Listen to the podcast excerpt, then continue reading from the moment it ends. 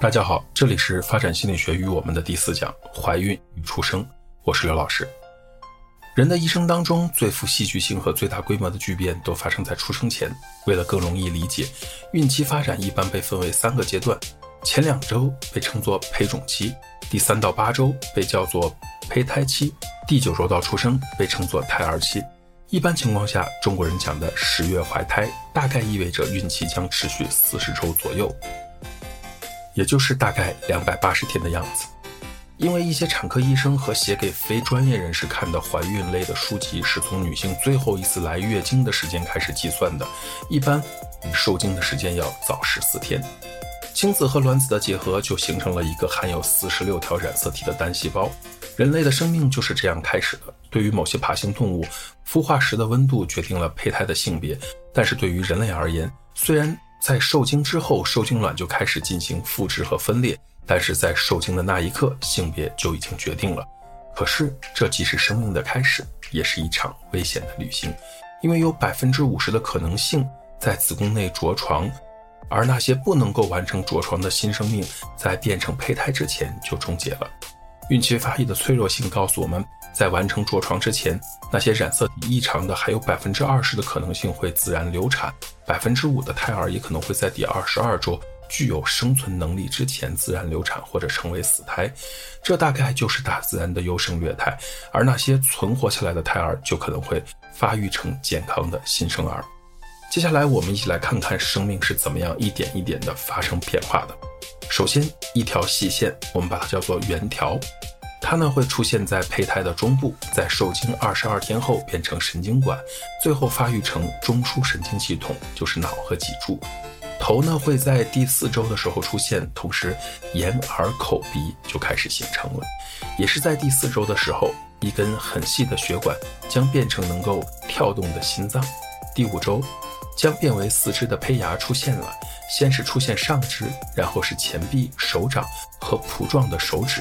几天以后，腿、膝盖、脚和蹼状脚趾依次出现，每一部分都有了最初的骨结构。接着，手指和脚趾分别在受精后的第五十二天和第五十四天分开了。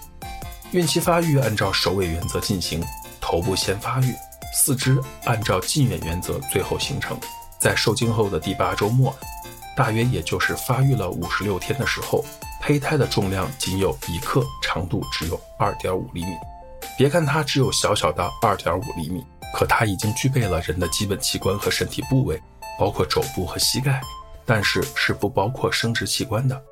从第九周起，胎儿期将完成巨大的改变，胎儿会从一个比人的拇指还小的娇小的生命体，慢慢的变成一个约五十厘米左右的男孩或女孩，因为在第九周，如果胎儿是男性 XY 染色体。那么 Y 染色体中的 SRY 的基因就会引发男性性器官的发育，如果是女性，则女性的性器官开始发育。到了第三个月末，男性性器官可以通过超声波图像看到，这种超声波和 X 射线透视相似，但它采用的是声波而不是辐射。在这里再次强调一下，非医学需要进行胎儿性别鉴定是违法的，严重的可能会判刑。虽然很多父母都想知道孩子的性别，好在孩子出生之前为孩子做一些准备，但是依然有一些人会有选择性别、人工终止妊娠这样的想法和念头。说的通俗点，要么只生男孩子，要么只想生女孩子。回到发展心理学的知识上，三个月大的胎儿大概有八十七克重，长七点五厘米，但是也会有个体差异。换成另外一个数值的话，就是。一百天可能在一百克左右，可能在一百毫米左右啊，大概是这样的一个数字。这三个一百级的可能对我们的理解是更加的深刻或者清楚一些。大概会在这个数字波动。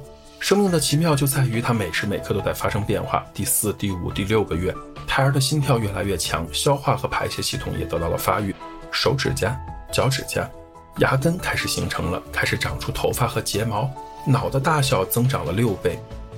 出现了很多新的神经元和突触，在母亲的孕中期，胎儿达到了生长的高峰时，每分钟大概有五十万个脑细胞就形成了。按照近远原则，首先发育的是颈后上方的脑干，然后是中脑，最后是大脑皮层。在孕期的每个月，大脑的发育都有关键性的进展，但这三个月里的发育是最重要的。划重点。生命的前三个月对大脑的发育是至关重要的。在这里再强调一遍，这也是为什么怀孕前三个月要特别重视的原因。现代的医疗技术使得更多的早产儿可以存活下来。通常七个月就出生的早产儿非常的娇小，专业人员需要给予新生儿每一克营养品和每一次浅浅的呼吸进行这种特殊的监护。相比之下，满了九个月的足月的新生儿已经做好了充分的准备，他可以在家吃妈妈的奶，不用专家帮忙，不用氧气，也不用特殊的喂养。这也是人类在过去的几万年里的生存方式。我们的祖先如果需要新生儿特殊护理，那么可能是无法生存的。在生和死之间，在脆弱的早产儿和强健的足月儿之间，根本差别是神经系统、呼吸系统和心血管系统是否成熟。在怀孕的最后三个月，母亲和胎儿的关系变得更加的紧密了，因为随着胎儿的身体长大和胎动，怀孕的妈妈越来越能够感觉到孩子的存在。反过来，妈妈的声音，通过羊水尝到的食物的味道，以及妈妈的行为方式，都成为了胎儿意识的一部分。母子之间的听觉沟通在第二十八周就开始了，从此时起，胎儿的听力一周周的变得愈发的敏锐。胎儿听见巨大的声响会受到惊吓和踢腿，听见妈妈的心跳和说话声音，听见有节律的音乐和感到有节奏的运动时会感到很舒服。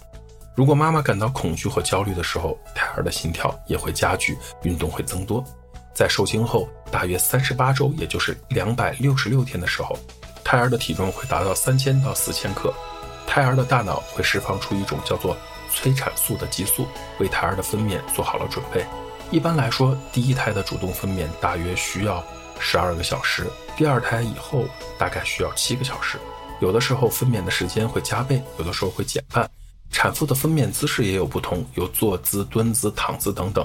有的产妇泡在温水中分娩，这种方法可以帮助其放松。一般来说。如果产妇躺着分娩，医生更容易看到胎儿的头部的呃娩出。很多孕妇呢觉得坐姿更容易把胎儿推送出来。当然，这些说法不一定适合每一个产妇。在特殊情况下，剖腹产也是一种选择。在每个国家，安全分娩率和剖宫产率在过去的二十年都有所增长，其中以中国增长的最多。根据数据显示呢，中国在一九九一年的剖宫产率为百分之五十九。在二零零一年呢为百分之二十，二零零八年呢，呃又变到了百分之四十六。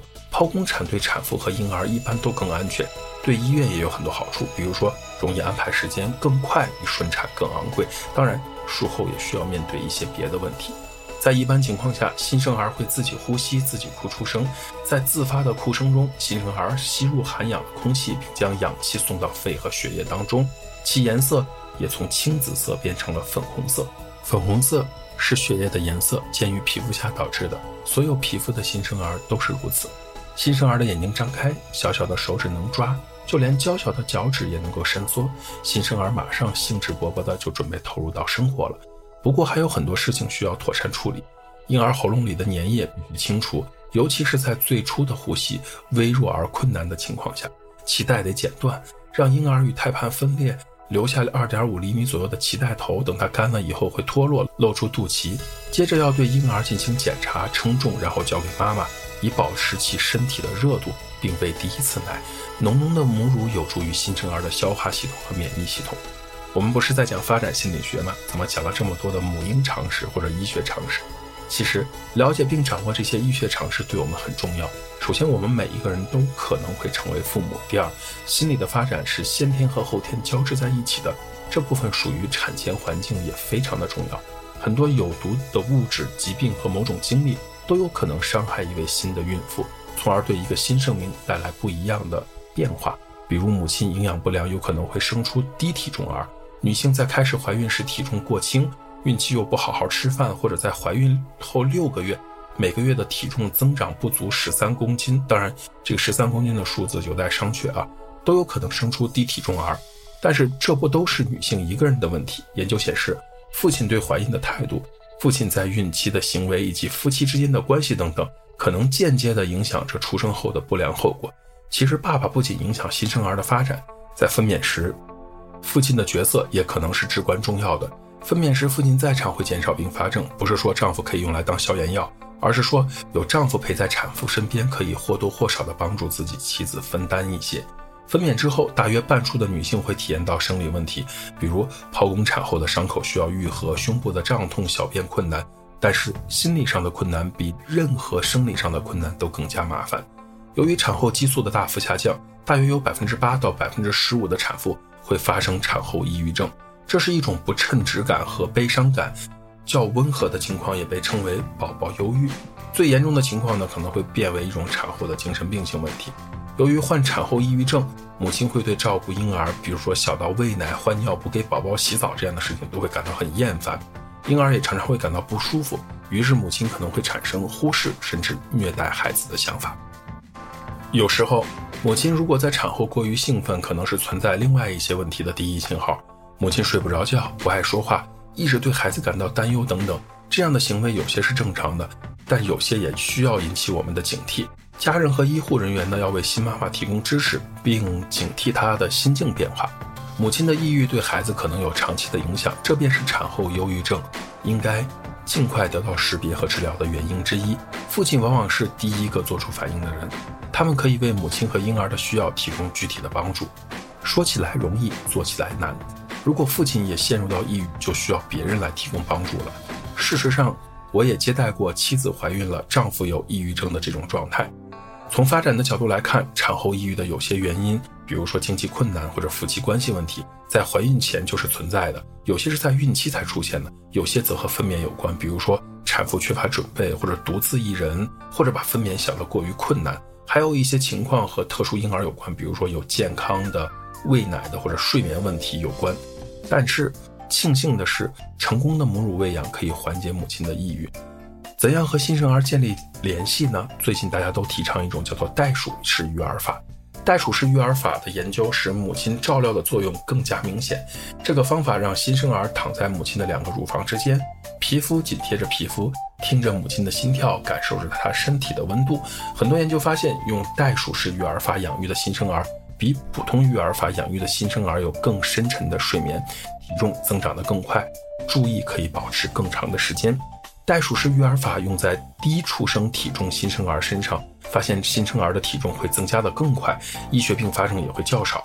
一项研究考察了让父亲用袋鼠式育儿法来照顾健康的新生儿的效果，结果证明整个家庭都能够受到这种早期接触的影响。